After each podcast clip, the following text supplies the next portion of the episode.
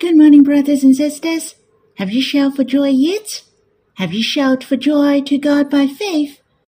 It's not by feelings, but because we know those precious truths, so we shout for joy by exercising our faith. We shall shout for joy and sing to God by faith. You see how we are loved by God with His tender loving care. He cares for our big and small matters. He is responsive to us. Brothers and sisters, I encourage you to shout for joy, to live by faith, to rejoice and be glad by faith.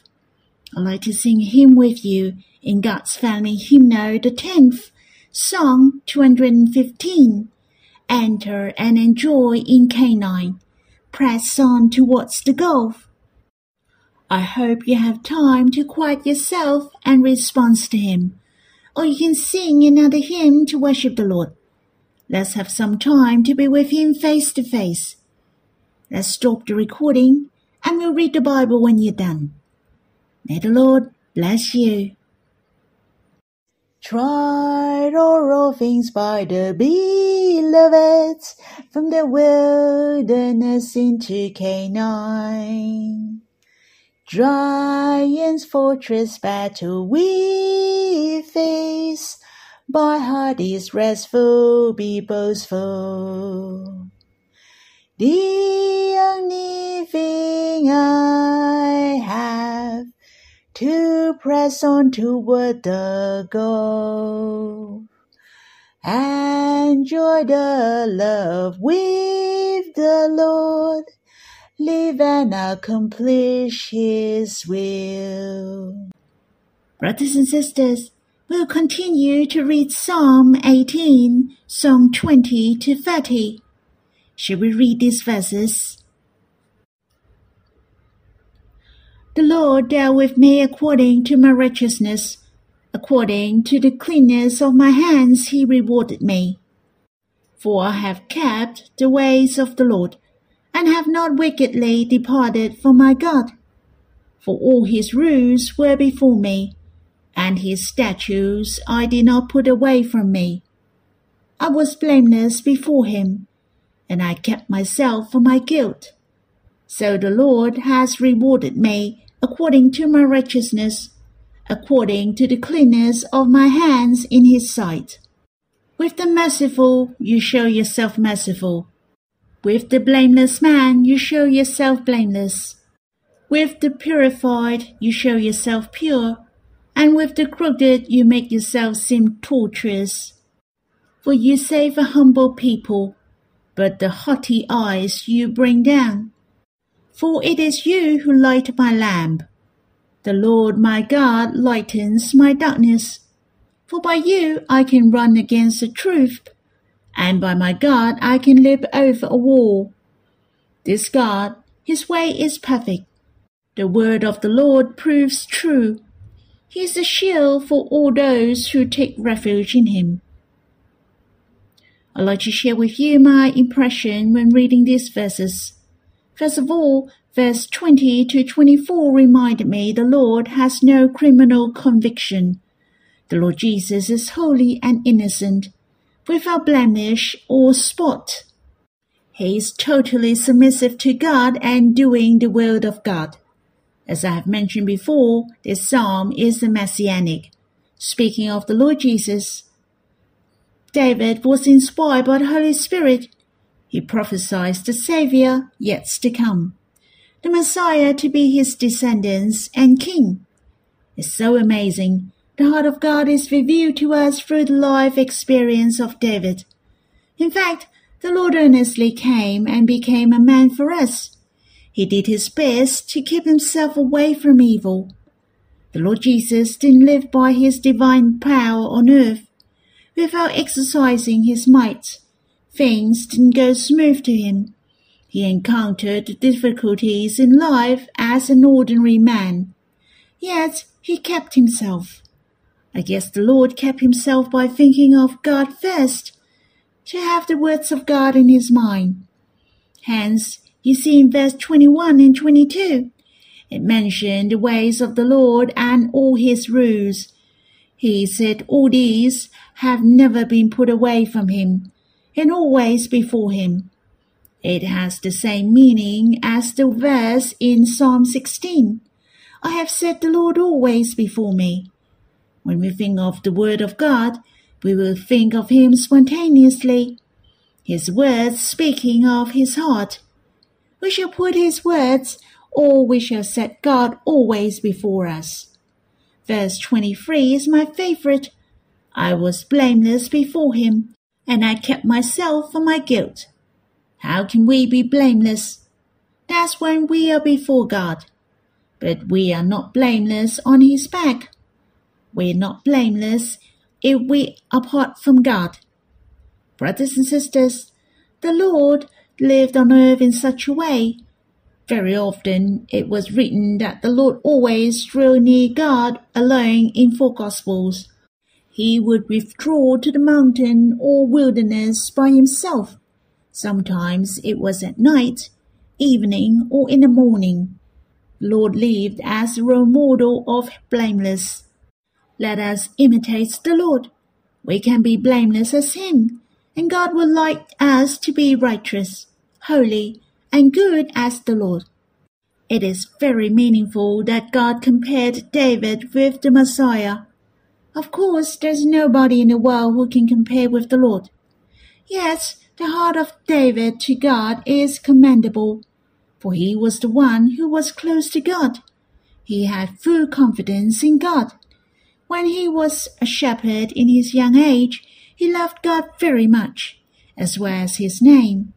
He wouldn't like the name of God to be disgraced. Then he stepped forward bravely for the sake of God's name, to fight against Goliath, and prevailed him. In fact, the faith of David and his pure heart was suitable to be the prefiguration of the Lord Jesus. Hence, we can think of the Lord Jesus through verse 20 to 30. The Lord is righteous and merciful. He humbled himself to be a man, and he died for us on the cross. He is completely blameless and innocent, and he bore our sins. How great was the darkness that the Lord Jesus experienced! Yet God raised him from death. He went to the battle for us. He has won the victory. He leaped over a wall and ran against the truth. He has set the captives free. My heart was so excited when I read verse 28 and 29. Hallelujah! The Lord has overcome death. He has won the victory. He is risen from the dead. He has all authority in heaven and on earth. The Bible said the Lord Jesus is risen. He ascended on high. He led a host of captives and he gave gifts to men. Each of us belongs to the Lord. There is no obstacle between the Lord and us, for he has broken through the wall of sin. It's so wonderful. We can take refuge in him. He is our shield. No longer we rely on the power of the evil one we are able to stand against the enemies, for he is our shield. It speaks of a great turnaround in our life. As soon as we believe in the Lord, we became the good soldier of Christ. We can fight for him anywhere in the world to build his kingdom.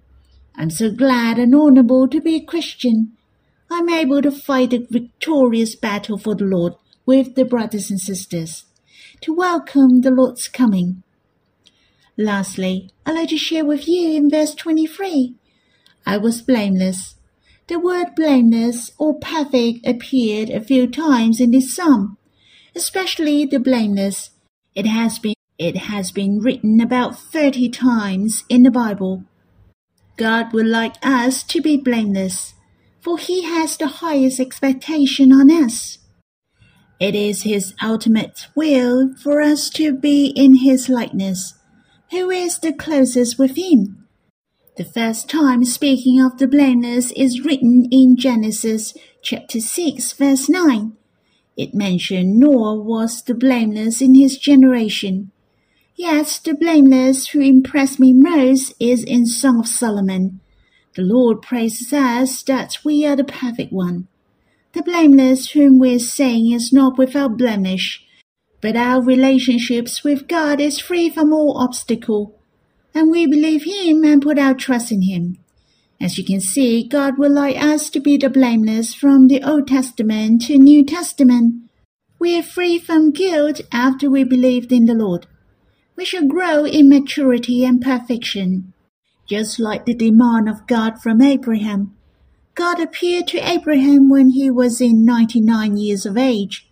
He said to Abraham, When Abram was 99 years old, the Lord appeared to Abram and said to him, I'm God Almighty. Walk before me and be blameless. You can refer to Genesis chapter 17 verse 1. God made a covenant with him after appeared to him. His offspring is multiplied greatly.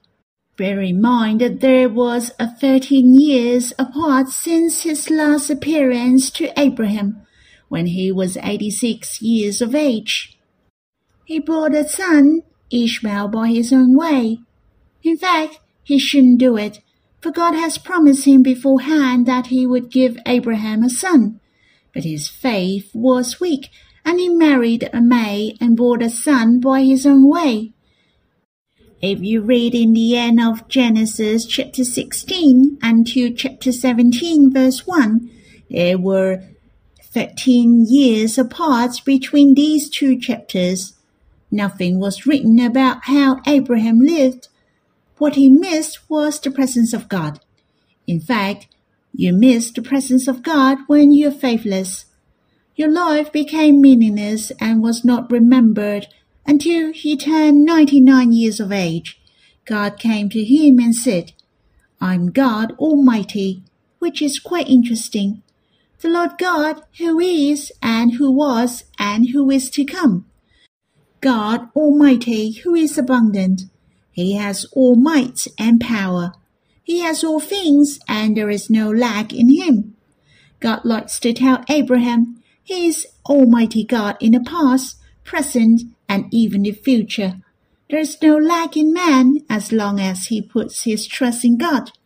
When Abraham experienced God after 13 years, it seemed God told him that you didn't take refuge in me, but yourself for the last 13 years. You rely only on your intelligence. Abraham, be blameless. What God liked to say is that how bountiful was he and Abraham should take refuge in him and trust him. God is bountiful in grace and might. All we have to do is to put our trust in him and let him to be our help. If we would like to have some alteration in your character, for example, your bad temper, not that you think of the way to control your temper, but to come before the Almighty God, to seek help and be strengthened through Him. Since we are the unplugged electric equipment once we depart from Him. Not that these equipments is not working, but there is no electronic supply. Brothers and sisters, let us be blameless and we have the greatest potential to be perfect. For all our sins are forgiven by the Lord, and He abides in our hearts. He is our help whenever we put our trust in Him. Hence, the Bible said, We shall be blameless, for we are already blameless. But we are blameless when we have confidence in God and come to Him.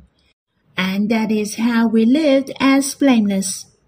Brothers and sisters, may our hearts be enlightened by the love and the words of God. We can see that He is the Almighty God. We shall always put our trust in Him with confidence. That's all for my sharing. I hope you have time to meditate and draw near Him and to set the words of God before you. May the Lord bless you.